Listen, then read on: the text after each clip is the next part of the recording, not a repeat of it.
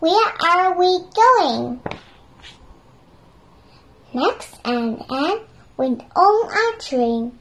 Mom went too. Where are we going? said Max. They saw a pond.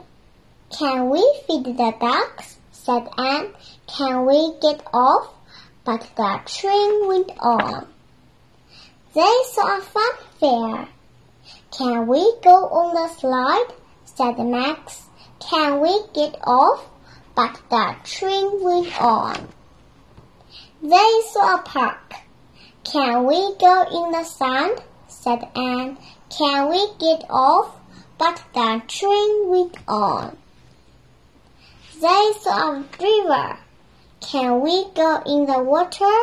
said Max. Can we get off? But the train went on. They saw a beach. Can we go to the beach? said Max and Anne. Yes, said Mom.